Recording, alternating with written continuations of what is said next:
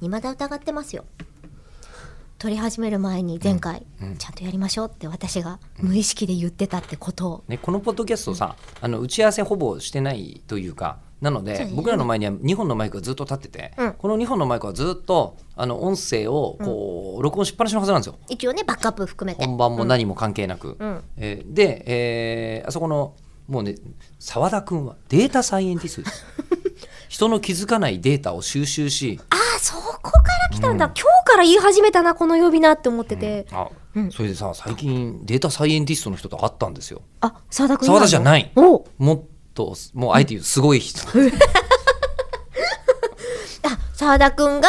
爪の先の赤だとしたら本体って感じ、爪よりももっと人としての、うん、うんうん重要な魂みすごいことおしーておるみたいーおなー人たち人に会ってあの聞いたらデータサイエンティストの人たちのねあのこう間では、えーその人よりもその人のことが分かっちゃったりするらしいんですよ。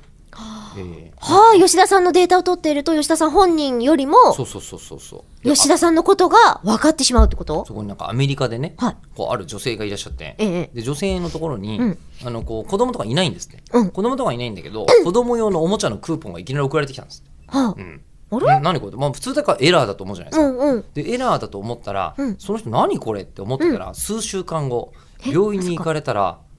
自分が妊娠していたと分かったんですって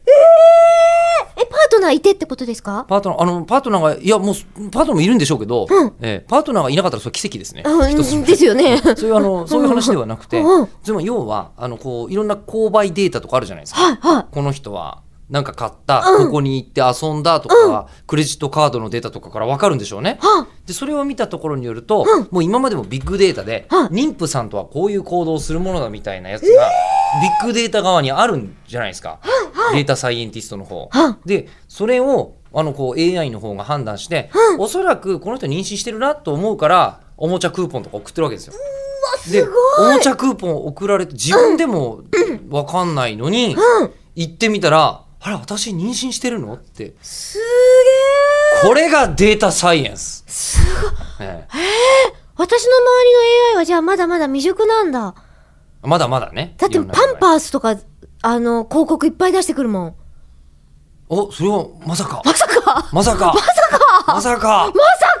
かのもいや、多分あのー肌に優しい衣類とか、うんあのかぶれない洗剤とかばっか検索してるから、じゃあパンパうスってそういうことななんだと思うんですけど。もうちょ、もうちょっとだな。ね、ちょっと待って、あの、せっかく調べてくれたラントヘンの違いは芝、芝ええ生はあとな、どれくらい残ってますかまだ、まだまだ炎上してる。まだ大丈夫。炎症。